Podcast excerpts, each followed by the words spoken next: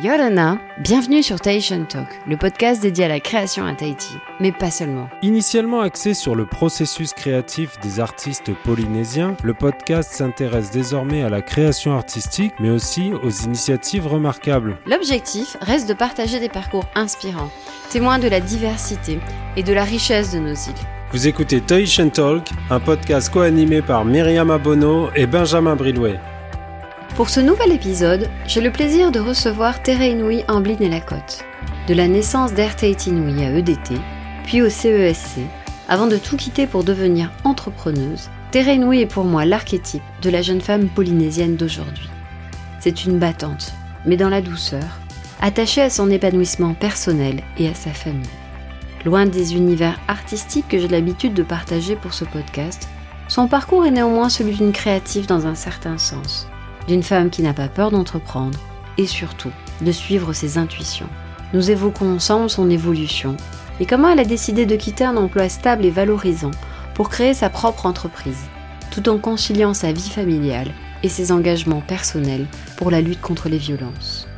Avec pudeur et douceur, mais sans faux semblant, Terenouille évoque ces difficultés auxquelles bon nombre de femmes qui souhaitent entreprendre sont confrontées.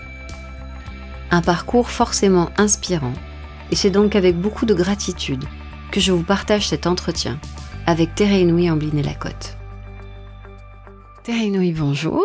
Bonjour. Alors, je suis vraiment très très contente de, qu'on ait pu trouver le temps toutes les deux euh, dans nos agendas un peu occupés de, de pouvoir faire cette rencontre parce que ça faisait vraiment un petit moment que je pensais à toi pour le podcast.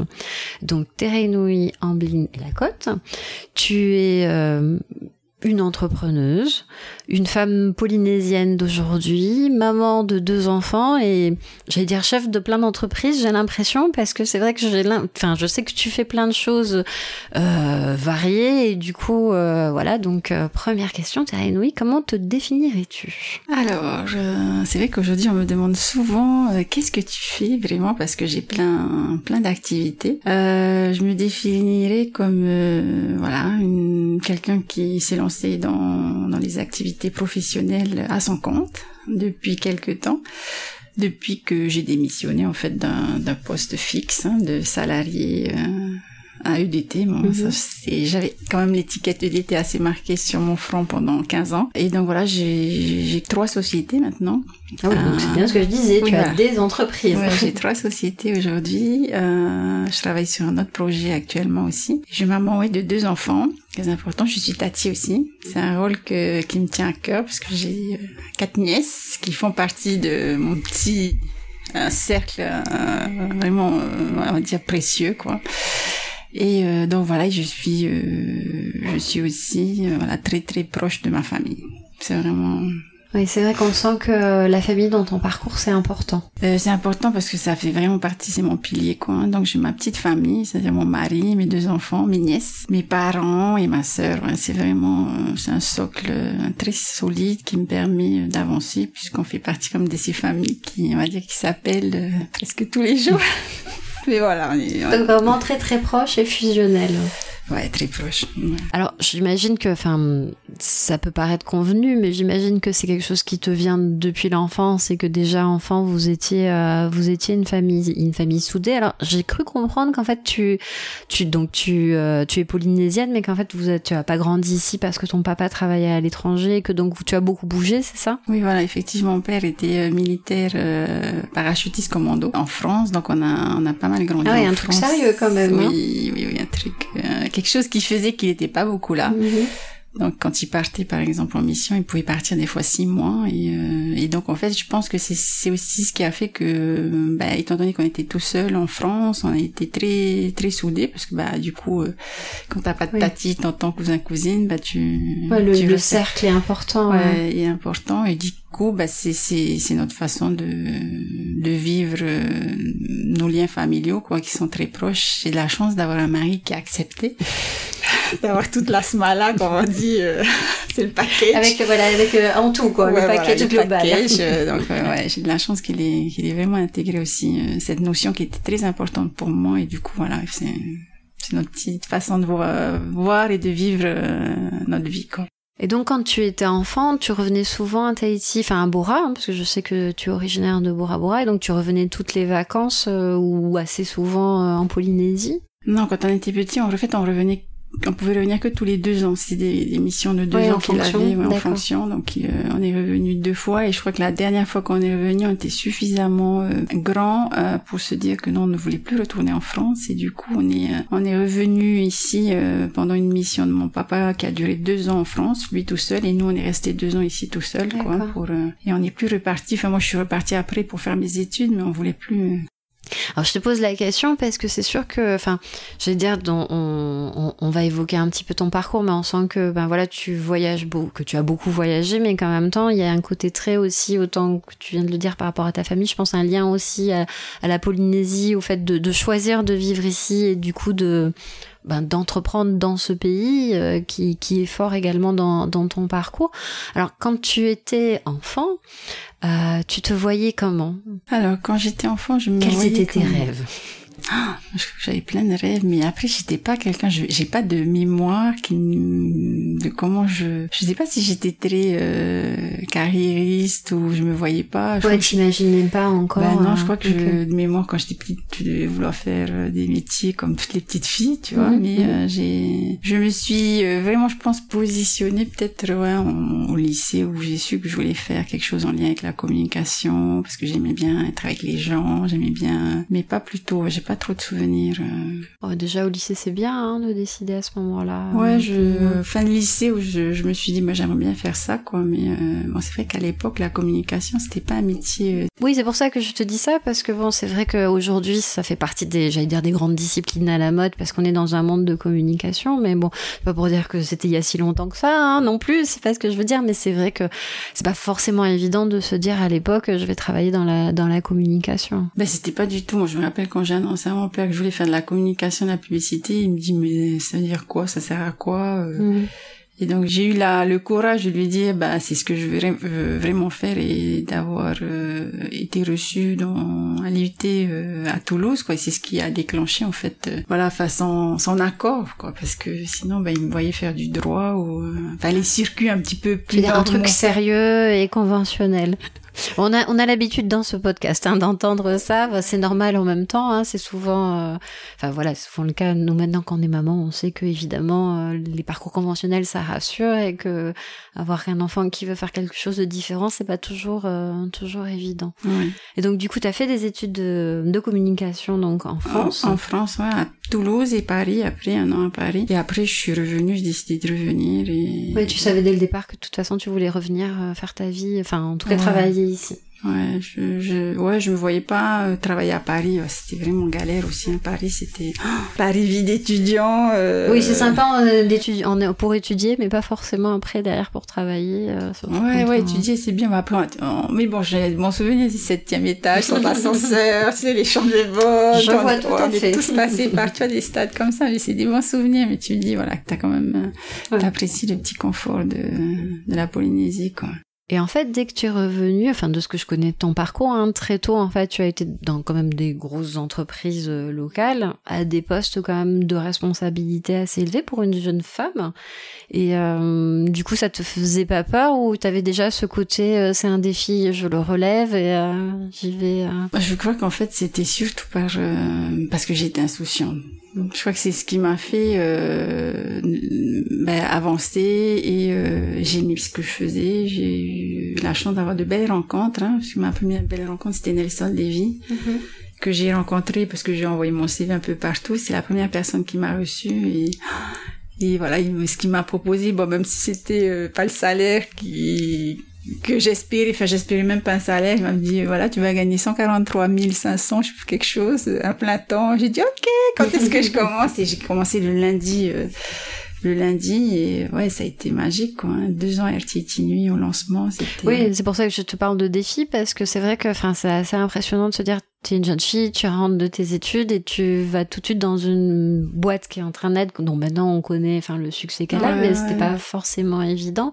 Et du coup, moi, enfin, en regardant ton parcours, je me suis dit, en fait, elle avait déjà un petit côté, euh, il y a un défi, j'y vais, euh, j'y vais tête baissée, quoi. Ouais, je crois, mais c'est parce que je crois que je me rendais pas compte, hein, parce que hum, c'est pareil. Moi, je me rappelle le jour où on m'a appelé pour passer un entretien à EDT. Euh, pour être honnête, EDT, je, à part qu'ils fabriquaient de l'électricité, je savais pas. Et on me dit, est-ce que tu veux bien passer l'entretien cet après-midi. Et je dis oui, mais euh, et en fait, je me retrouve dans le bureau du PDG et DG et que je connaissais pas enfin que et puis ouais, je pense pas ton monde quoi. Non c'était pas mon monde j'étais bien RTT nuit mais euh, et c'est vrai que d'été je crois que j'ai pas je me suis pas rendu compte de la société que que c'était quoi. Et je me souviens j'ai j'ai passé l'entretien euh, passionné parce que j'adorais ce que je faisais. Et en sortant une demi-heure après ils m'ont appelé pour me dire voilà qu'ils voulaient me prendre un poste de cadre ouais donc du coup tout s'est passé très vite les deux fois quoi. Et du coup euh, j'ai dit ah mais oh, oui oui parce que voilà au niveau du salaire bon je changeais quand même de statut. Et, et c'est comme ça que ça a démarré, mais de manière, on va dire, euh, voilà, je pense que c'est des rencontres, c'est des, mm, ouais, c'est ce côté peut-être où je me rendais pas compte.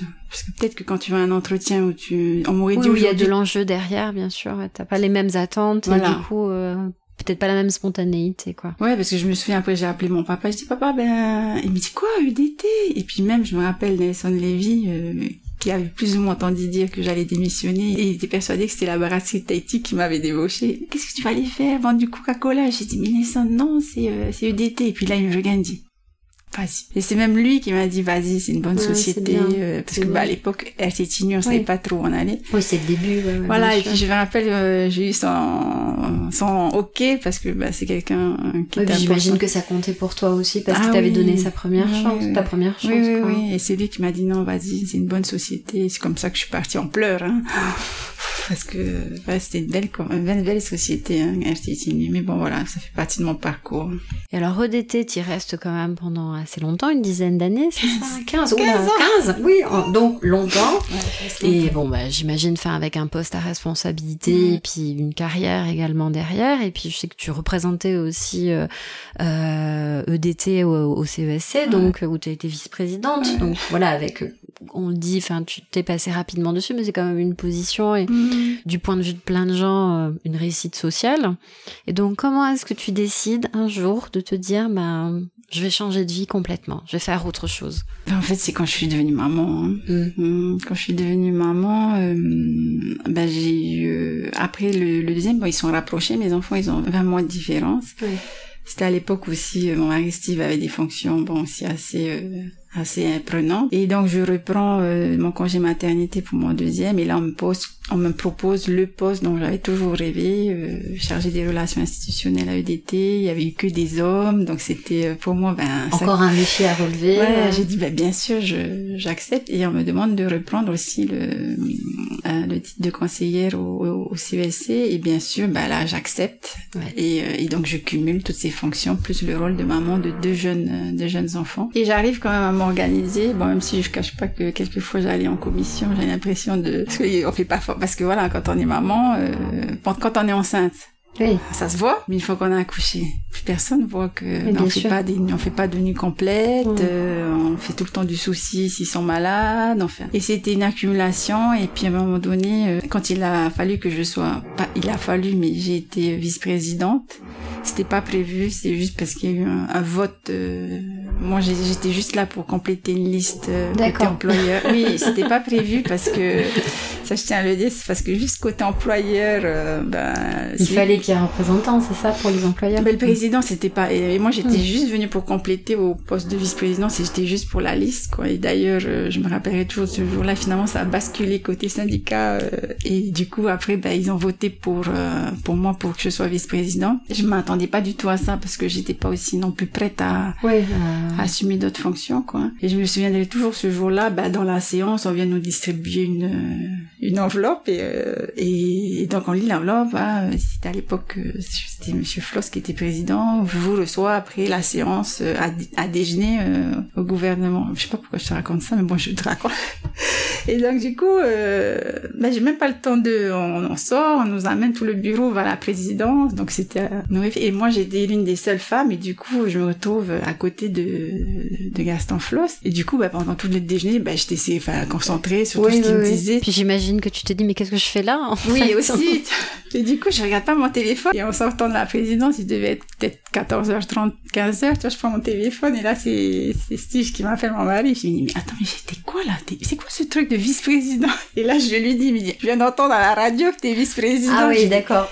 Et là je lui dis c'était pas du tout prévu euh, et c'est comme ça voilà que je me suis retrouvée aussi à, ces fonctions. Ah oui donc ça montre bien que c'était euh, vraiment un truc qui n'était pas anticipé à, aucun parce moment. Que, ouais, je fais pas enfin je suis pas je suis pas de ces personnes qui euh, et d'ailleurs je me rappelle toujours voilà l'un avec qui j'ai travaillé longtemps me le reprochait souvent. Enfin il me dit t'es les nuits. Ce problème c'est dès qu'il y a les lumières qui s'allument on vous voit plus. Et du coup j'ai toujours eu ce ah, t'aimes pas être mise en avant ou non j'ai donc dès qu'il fallait euh, j'aimais bien j'aimais bien prendre les photos j'aimais bien mettre en avant les, les, personnes mais j'avais du beaucoup de mal à, à parler en public à m'exprimer dès qu'il y avait du monde en réunion donc j'étais c'était un peu contradictoire avec mes fonctions quand même hein. donc du coup j'ai ça a été ça a été le grand bain comme ça d'un coup alors ouais ben en fait je me suis vraiment euh, donné beaucoup de mal là et puis euh, je suis sortie de ma zone de confort puisque quand euh, ben, il fallait prendre la parole au CESC euh, même même à EDT hein, sur des sujets assez techniques oui et puis bon le CESC c'est vrai que je pense que les gens s'en rendent pas forcément compte. Moi j'ai eu la chance d'assister à des débats et tout. Ça peut quand même être argumenté j'allais dire voire musclé. Enfin voilà il y a, y a différents intérêts de différents représentants de la société civile. Donc du coup bon voilà c'est pas non plus une boîte d'enregistrement loin de là. C'est quand même une zone de débat. Et, et c'est sûr que j'imagine qu'en tant que président ou vice-président ben voilà vous êtes pris à partie vous devez arbitrer et tout. Donc oui et puis moi je représentais le pas EDT je représentais les syndicats les industriels tu vois mhm. tous les industriels donc toi les métiers bien techniques bien et je me rappelle que des fois ben, ben pour être honnête c'était c'était super dur pour moi d'arriver à, tu vois, comprendre les formules, tout ce qui était TDL. Donc j'avais des dossiers à lire parce que bah forcément tu te dis bon bah tu vas te retrouver euh, en face de bah, d'autres personnes, des techniciens. Donc faut quand même que tu arrives à poser les bonnes questions. Sans... Bien sûr.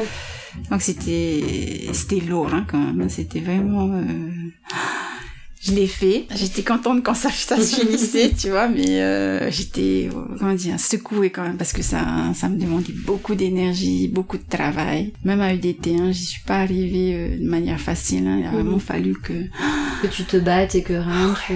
Parce que c'est un monde d'hommes, techniciens. Moi, je suis pas une technicienne, euh, donc il a fallu vraiment que je, fasse ma petite place, quoi, pour arriver euh, bah, au comité de direction. Ça a été bataille, quoi. J'imagine, parce qu'il y a quand même des gros intérêt en jeu. Oui. Et voilà, si... Et puis bon, ça reste technique, ça reste très masculin, donc euh, et puis moi voilà, je suis pas très. Mais bon, ça m'a, ça m'a beaucoup appris et ça m'a permis voilà aujourd'hui de passer toutes ces étapes et de d'être contente de les avoir fait hein. j'ai aucun regret. Ah bah, j'imagine que c'est hyper formateur et que ben ça te donne l'occasion de même d'être au CESC de voir des dossiers de voir des enfin des champs de vie ou de rencontrer des gens ah, qui ne font pas forcément partie de ton milieu et donc du coup d'ouvrir les horizons aussi. Ouais.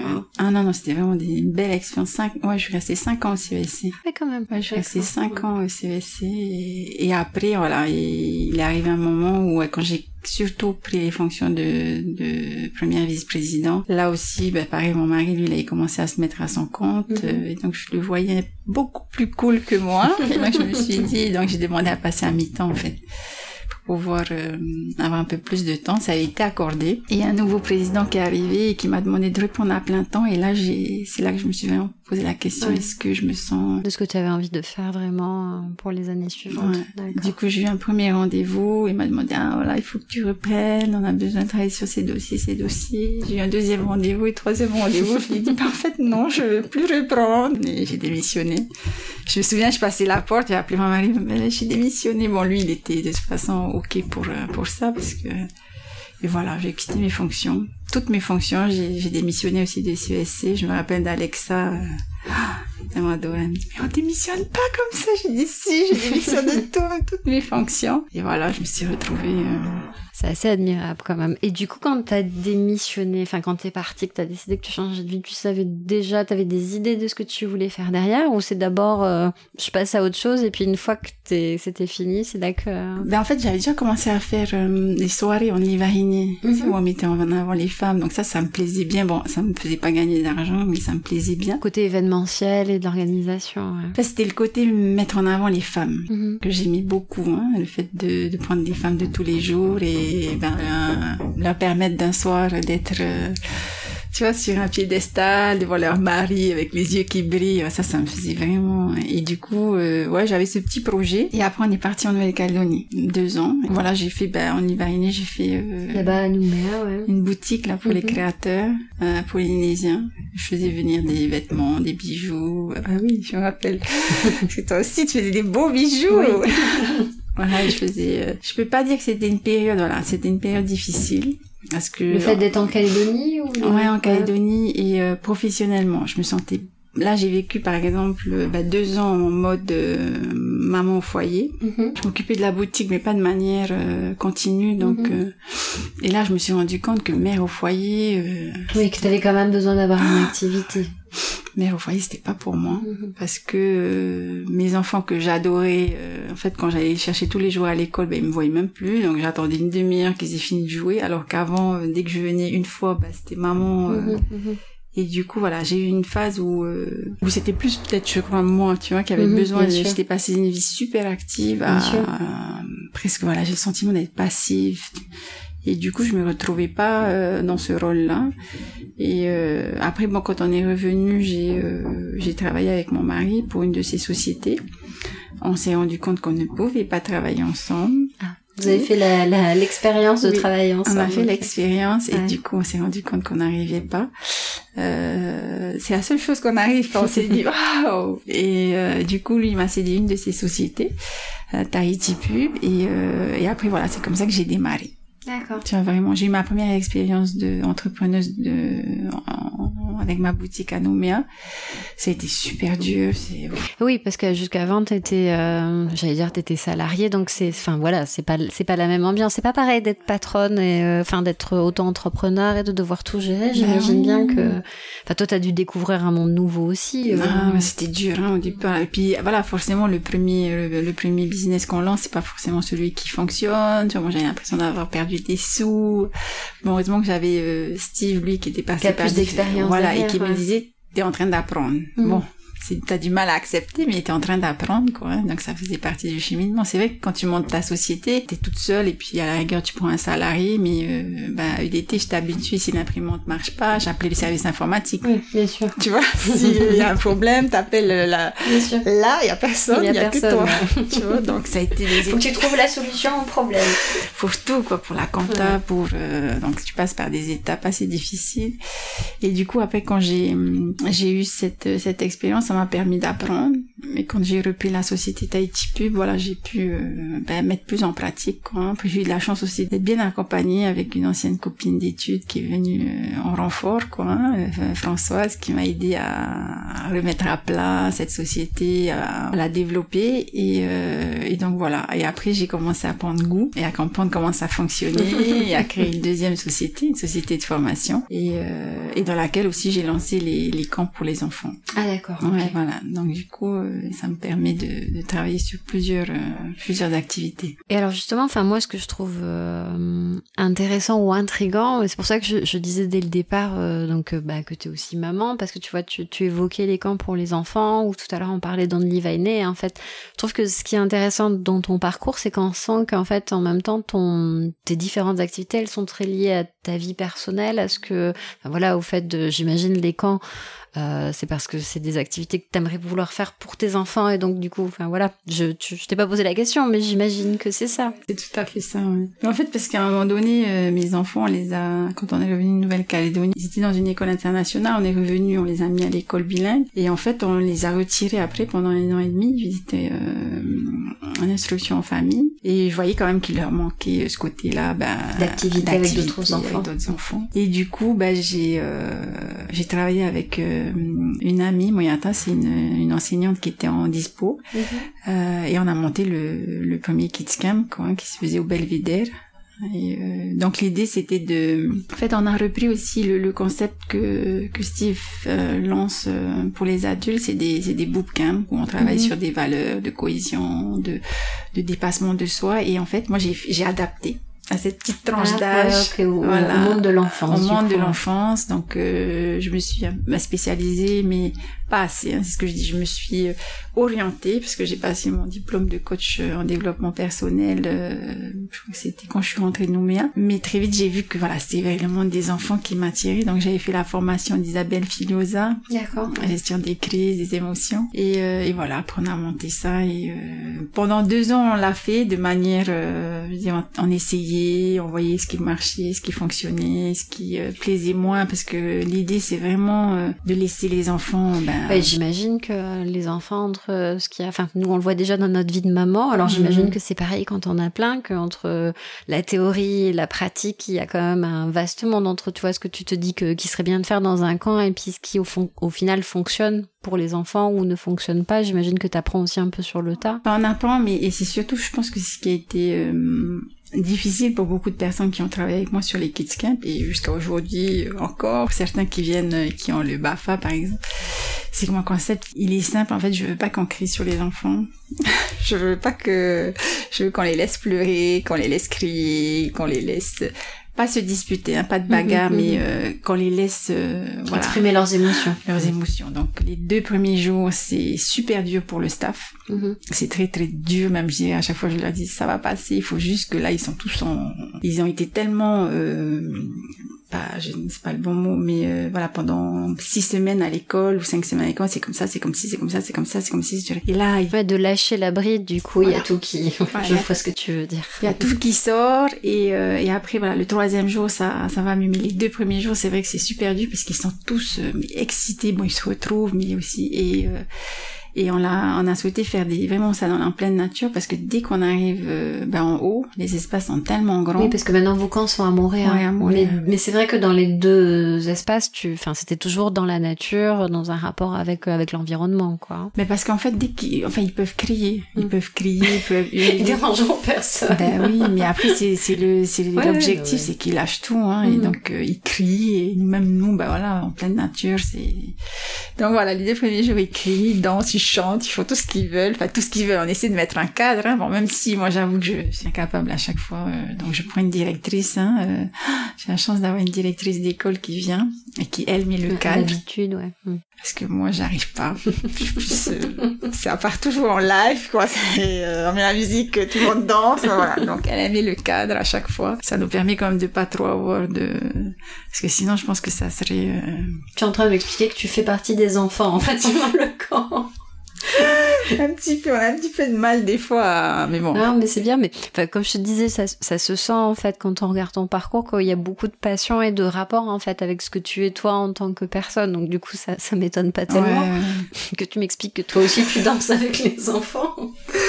ouais, c'est vrai qu'on s'amuse bien. Non, mais c'est bien. Enfin, je, je, pense, mais euh, que ton, ton parcours le prouve. L'important, mm. c'est la passion et c'est d'avoir envie de faire les choses. C'est sûr que si on n'a pas envie d'être avec les enfants et de vivre des choses avec eux, bon, ça doit être compliqué de s'enfermer pendant une semaine avec eux parce que bon ça doit être représenté parce qu'il y en a plein qui me disent hein. à chaque fois mais comment tu fais? Je dis bah c'est juste parce que je sais que c'est fatigant hein. je mets une semaine à chaque fois. Mais je voilà comme je dis je mets je mets une semaine parce que on fait les activités avec eux. mm-hmm. je pense que voilà si je m'amusais pas à faire euh, la chasse au drapeau avec eux euh, je récupérerais plus vite c'est que physiquement en fait voilà j'ai mis une semaine tu n'as pas huit ans par contre. Voilà je mets une semaine pour en remettre parce que on fait les jeux avec eux. Et donc je pense que voilà il faut que j'arrive à passer ce cap. Je pense que quand j'aurai compris que j'ai pas j'ai plus 20 ans, tu vois, donc je pense que je serai moins fatiguée. Mais je dis aux personnes qui me disent, voilà, c'est que j'ai de la chance en fait, ce que je leur explique que bon mes enfants font partie du Kids Camp à chaque fois, même si des fois euh, bon, c'est pas les meilleurs exemples parce que j'ai un peu de mal. Ils écoutent le, ils Oui, écoutent bah, moins. sûr, c'est hein. normal, normal, institutrices m'ont dit que c'est comme ça quand on a nos enfants. dans- Mm, mm. Oui, que les institutrices en général, elles évitent d'avoir leurs Ouais, enfants dans leur avec classe, bien sûr. J'ai de la chance parce qu'ils me laissent entrer dans leur monde. Et ça, c'est, quand je dis aux parents, hein, je dis c'est magique. On a des moments où, euh, bon, je suis, bon, je, je sens les moments où je, elle est là, là, ça veut dire que, Télénia, elle est là, donc là, ils arrêtent de parler. Bon, là, je me dis, bon, là, c'est bon. Je retourne dans le monde des grands, là. Mais euh, il y a quelques fois où, voilà, ils me laissent entrer dans leur monde et, pff, ça, je me dis, ça, ça a pas de prix, quoi, parce que je suis changée et puis j'arrive à, avec mon diplôme de coach, j'arrive à, hum, avoir des petits questionnements qui font que, voilà, on arrive à, des fois, à sortir quelques, quelques poids qu'ils ont, tout, quelques, quelques, pas des secrets, hein, mais des choses que Oui, ils partagent pas forcément eux, avec, euh, mais qui partagent entre enfants. Et, Mhm. euh, bah, des fois, je me retrouve à un moment donné où ils acceptent euh, de parler. Et, euh, et ça, c'est magique. Et les- même les petits secrets aussi. Je me souviens, Bora, on leur fait une super soirée euh, sur la plage, euh, genre sunset. Et d'habitude, on met la musique, ils dansent tous, quoi. Et puis là, j'ai dit, mais enfin, mais qu'est-ce qui se passe, quoi? Personne danse. Mais qu'est-ce qui se passe? Et là, il y a une petite qui vient. Et j'ai dit, attends, euh, qu'est-ce que vous allez tous être dans vos coins, ça? Mais et puis, il me dit, mais Télénu, t'es pas au courant? Et là, je lui dis, non, quoi? Dis-moi, tu vois? Et là, il commence à me raconter tous les secrets. Euh... l'autre est triste parce que l'autre veut pas de... Je dis, non, mais attends, vous arrêtez tout de suite, vous avez 12 ans. Avec tous nos Ne commencez pas maintenant. J'imagine. Mais tu vois, c'est des petits, ouais, des petits moments comme ça, là, ça me fait oublier la fatigue. Et... Ouais, C'est c'est le paradis des enfants. Ouais. Et donc j'ai vu dernièrement que du coup tu lances un autre camp, mais pour grand cette fois-ci, avec du yoga. Ah ouais. Donc ça c'est ton nouveau euh, ton nouveau projet de qui est en lien du coup avec aussi ta formation de coach personnel, j'imagine. Ah Ben là, en fait, encore, c'est une belle rencontre. Hein. J'ai rencontré, en fait, j'ai rencontré euh, Rani il y a des années, mais vraiment de manière, euh, enfin, on se connaissait pas, pas, pas énormément, et on s'est contacté parce que moi, je cherchais euh, une personne, enfin, une prof de yoga pour pouvoir faire ça euh, en haut à Montréal, parce que j'ai toujours voulu faire ça là-bas, parce que c'est vraiment un cadre. euh, Qui s'y prête, ouais, qui s'y prête. On est vraiment loin de tout et, euh, et écoute, on, on s'est vu une seule fois. Et ça a été un vrai bonheur d'organiser cet événement avec elle. Donc elle aussi a cherché un endroit. On a mis en place euh, ça bon, en un mois. Ça a Mhm, été mhm. pff, mais tellement facile de faire ça. Ah, Des fois il y a des choses que c'est comme ce que tu disais tout à l'heure qui sont des évidences et du coup ça vient facilement. Ouais, donc on a passé euh, trois jours, on a fait ça il y a trois quatre semaines. Ah Et ça a été, on, était quoi? On était 25, 25 femmes. Et on a passé euh, trois jours, euh, enfin deux jours et demi, quoi, hein, euh, en haut, déconnecté, avec, on s'est laissé guider par Rani. Ça a été vraiment un bonheur. Hein. Et donc le, le côté, on parlait tout à l'heure du, du rapport à la famille, j'ai l'impression que, alors ça peut paraître bête de dire ça, mais aussi le côté justement féminin et, euh, et promotion, ou en tout cas, euh, j'irais pas jusqu'à dire promotion, mais révélation de la femme et de son, de son potentiel, ça fait aussi beaucoup partie de tes préoccupations et des activités que tu mets en place. Ouais, je pense que ce que je disais là avec, euh, bah, justement celle qui m'a aidé à remonter Tahiti Pub, la Françoise, j'étais avec elle à midi, et je pense qu'aujourd'hui les femmes ont, dans la nouvelle ère, hein, Mm. vraiment un rôle à, à jouer, hein. pas qu'au niveau euh, politique ou social, mais je pense que dans la je pense qu'on arrive à un stade où on aspire à autre chose que, ce que nos parents pouvaient euh, vouloir euh, il y a quelques années, c'est-à-dire avoir une maison, avoir une voiture, avoir. euh, je pense qu'on est dans une phase où on aspire à autre chose et que la femme, on a vraiment un rôle à jouer essentiel. hein. Et moi, je fais partie de ces femmes qui, je me dis même si on a un bon travail, enfin on est cadre ou on est entrepreneur ou on a un bon salaire, je reste convaincue que la femme, elle, elle reste le pilier de la famille Mhm. dans le sens où euh, on aura beau, enfin, on aura beau se dire ah mais il faut qu'il partage des tâches, que le mari, que je pense qu'une femme quand elle arrive et même par rapport à mon équilibre, hein, je Mhm. sais que même quand je travaille beaucoup, j'ai besoin de savoir que ma fille, ma famille va bien, que ma maison va bien, que ma maison et je pense que il y a certaines personnes peut-être qui veulent aller contre euh, et je pense que c'est c'est aller Ouais, contre je, je vois tout à fait de quoi tu parles, que c'est pas parce qu'on n'est pas des femmes actives, enfin c'est pas parce qu'on est des femmes actives et qu'on fait plein de choses et tout que derrière euh, le foyer nous intéresse pas. Ah ouais. Ce week-end j'en parlais du fait que quand on rentre on a besoin de savoir que le sol il est propre. Voilà. voilà. c'est c'est bête mais voilà il y a le côté euh, notre foyer notre cocon il faut que ça reste le cocon quoi et, et tu as raison je pense que pour le coup ça c'est une préoccupation très féminine je sens que les hommes ont beaucoup moins de tu vois de il faut qu'il y ait de l'électricité pour eux mais le fait que le sol soit propre c'est pas oui, grave. Mais euh, après, je pense que ça fait partie de notre équilibre, hein, euh, que que ça soit comme ça et que voilà, moi je fais partie des, des, des femmes qui pensent ouais, que moi j'aime bien m'occuper de ma ma famille, de, mm. de ma maison, de. Ouais, on peut être les deux, on peut être active et en même temps avoir ce côté, euh, ben voilà, très féminin et maman, c'est pas ambivalent. Ouais, voilà. Et, euh, et, je pense que ça fait partie. Moi, ça fait partie de mon équilibre. Hein, donc, j'ai besoin de ça.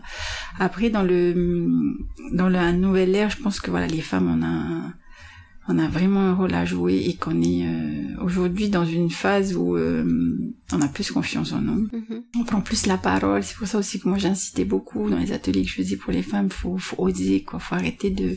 Bon, je parle pour moi en plus. Oui, mais c'est bien. Tu as un exemple justement. Tu ouais, parles en connaissance de cause. Ouais. Il faut oser. Il faut. Euh, il faut arrêter de rester dans l'ombre. Il faut. Euh, il faut aussi, voilà, euh, essayer d'avoir confiance en soi. Il faut. Il faut se soutenir aussi entre femmes parce que voilà ça aussi c'est quelque chose qui est pénalisant parce qu'on a tendance à être euh, les Tout à fait, tu as raison. Ouais, si on se soutient pas en plus déjà. Mais oui, tu vois, si on était plus, je sais pas, à se soutenir les unes et les autres, euh, on, on, arriverait plus loin, tu vois. On et puis il faut qu'on arrête de se focaliser sur le physique aussi. Ça c'est quelque chose aussi. Tu as raison, ça c'est une valeur qu'il faut aussi qu'on mette en avant beaucoup. Ouais, ouais. Dans une, fin, dans une société qui est euh, de plus en plus basée sur quand même beaucoup sur l'image et la valorisation de l'image on sent qu'il y a aussi un besoin, et heureusement d'ailleurs quelque part, de contrebalancer par des vraies valeurs humaines et par, euh, enfin voilà, par plus de cohésion. Et, euh, D'ailleurs, moi c'est pour ça que j'aime le podcast par exemple, c'est parce que euh, ben ça permet de faire le, le contre-pied de l'image, de ben pouvoir être plus sur le contenu. Mais tu vois, je trouve que c'est dommage parce que après je sais pas hein, si c'est lié à là, je pense que c'est passer la quarantaine, mm-hmm. je sais pas, il y a comme une magie qui s'opère et tu te dis mais je m'en fiche de ce que les gens pensent. je suis moi, oui, mais tu as raison, tu as raison. On, on, la quarantaine fait peur et puis après une fois qu'on l'a passé, on se dit mais en fait je viens d'être libérée du poids de je peux j'ai enfin le droit de dire non ou de ne pas faire les choses si je n'ai pas envie de le faire. Ouais, je sais pas. Tu as tout à fait raison. Tu, as raison, c'est bien de le dire aux jeunes femmes qui n'ont pas encore 40 ans, de leur dire... Euh, ah mais c'est magique. Hein. N'attendez pas, faites-le dès maintenant. Ben c'est ce que je me dis. Je dis mais vas-y, allez-y, mais n'attendez pas 40 ans quoi, parce que c'est vrai que on reste beaucoup bloqué hein, dans ces peur du regard des autres, peur de, de, ce qu'on attend de nous, de ce qu'on doit faire et tout. Non, tu as tout à fait raison. Et ça, je pense que ça nous, ça nous bloque hein, pendant pendant quelques années, quoi, jusqu'à la quarantaine, où là, tu, tu commences à te dire, bon, bah, tant pis, on pense qu'on Finalement. Finalement, voilà, euh, mes cheveux sont comme ça, euh, ma tête, elle est comme ça, mon corps, il est comme ça. Et puis si j'ai pas envie, j'ai pas envie, et puis bah voilà, mais t'as raison. Mais bon, c'est dommage d'attendre 40 ans, donc... Euh, Tout à fait. Donc, mesdames, n'attendez pas. N'attendez pas. surtout pas. Ouais, surtout. Ouais. Euh, alors, dernier point que je voulais, euh, je voulais aborder avec toi, mais qui, en fait, on le sent filigrane dans notre conversation, parce que tu parlais, par exemple, de ce ton engagement en CESC parce que il s'agit quand même aussi de ça hein. au-delà d'un travail je pense que c'est un engagement on vient d'évoquer euh, le rôle de la femme et tout je sais qu'aussi dans le, dans les milieux associatifs notamment anti-violence tu t'investis beaucoup mmh.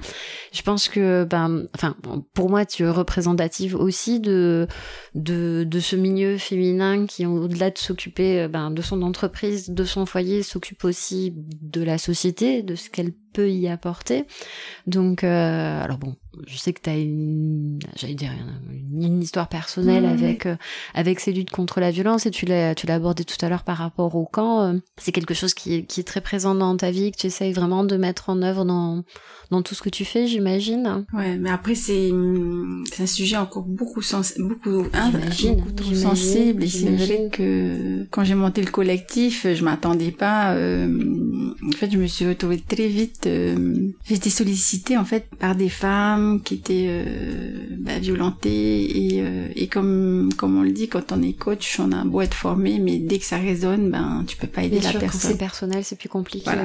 Mm. Donc du coup, bah, je pouvais pas aider ces, ces, ces, ces femmes. À chaque fois, je leur disais, bah, c'est trop sensible pour moi, je je vais pas pouvoir vous accompagner comme il le faut. Et du coup, c'est pour ça que j'ai très vite arrêté aussi le, le coaching personnel. Hein. ça résonnait beaucoup. Ça résonne encore beaucoup chez les chez les enfants quand je travaille mhm. avec eux. Je travaille avec un foyer euh, de Piret. D'accord. Voilà, on va dire que c'est, euh, je le fais même si c'est difficile parce que euh, je me dis c'est des enfants qui n'ont pas choisi d'être là où ils sont. Mhm. C'est très difficile. ont vécu, enfin voilà, il y en a qui ont 9 ans, mais qui ont des histoires tellement difficiles déjà. Et ça, ça m'est arrivé souvent de d'être avec eux et, euh, et d'avoir bah, voilà, les larmes qui coulent, mais j'accepte. Mhm. Parce que je me dis c'est pas grave, je...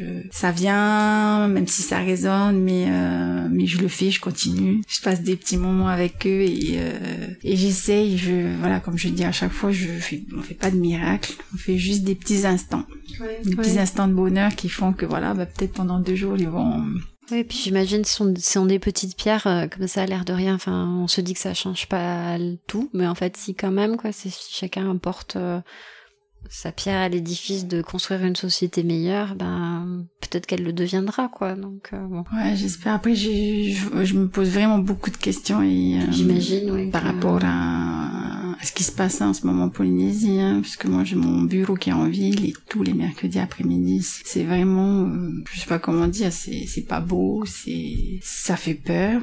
Euh, et je pense que aujourd'hui, là, depuis 3-4 mois, ils ont mis quand même les moyens, hein, puisqu'on voit des, voitures de DSP partout, euh, police municipale, ils sont vraiment aux quatre coins de la ville. Mais, euh, mais je pense que même eux, ils sont dépassés. C'est ce qu'ils me disent à chaque fois, parce que bon, souvent, j'appelle quand il y a une bagarre, mais je pense qu'ils sont arrivés à un stade où ils sont dépassés. Hein, et je sais pas, je sais pas si aujourd'hui le pays a, a les moyens, parce que j'avais assisté à une réunion au commissariat où là, je suis sortie de là, mais complètement où on me dit ben on n'a pas suffisamment de moyens humains. Mhm.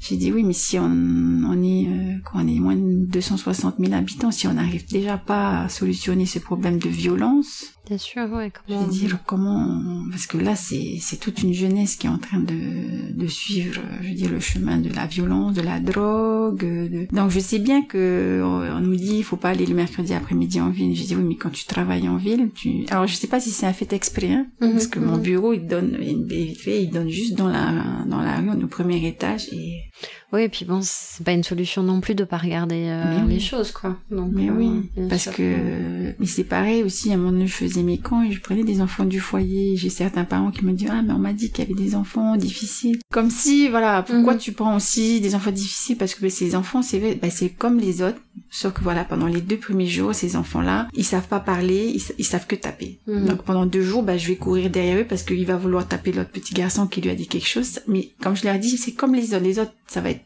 moins prononcés dans leur dans leurs euh, gestes. Ils vont crier, ils vont pleurer. Ceux du foyer, ils vont taper. Mhm. Donc je sais que pendant deux jours, il va falloir qu'eux aussi ils sortent, ils expriment, bon, sans, sans taper. Mais on a d'autres d'autres outils qui fonctionnent.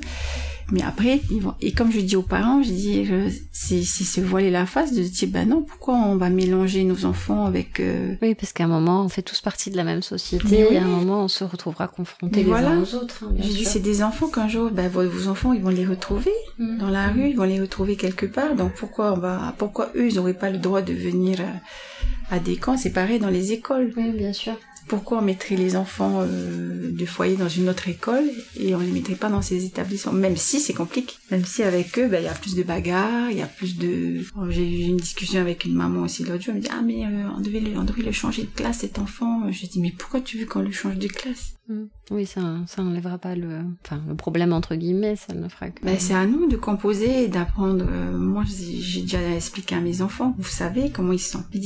c'est parce qu'ils ont un vécu. Après, on discute avec les autres enfants. Ils se rendent compte que pourquoi les enfants sont violents. Et je dis donc vous savez. Donc voilà, n'allez pas provoquer, n'allez pas titiller. Et c'est ce qu'on leur explique. À un moment donné, il vaut mieux partir et s'en aller que de vouloir aussi répondre et piquer.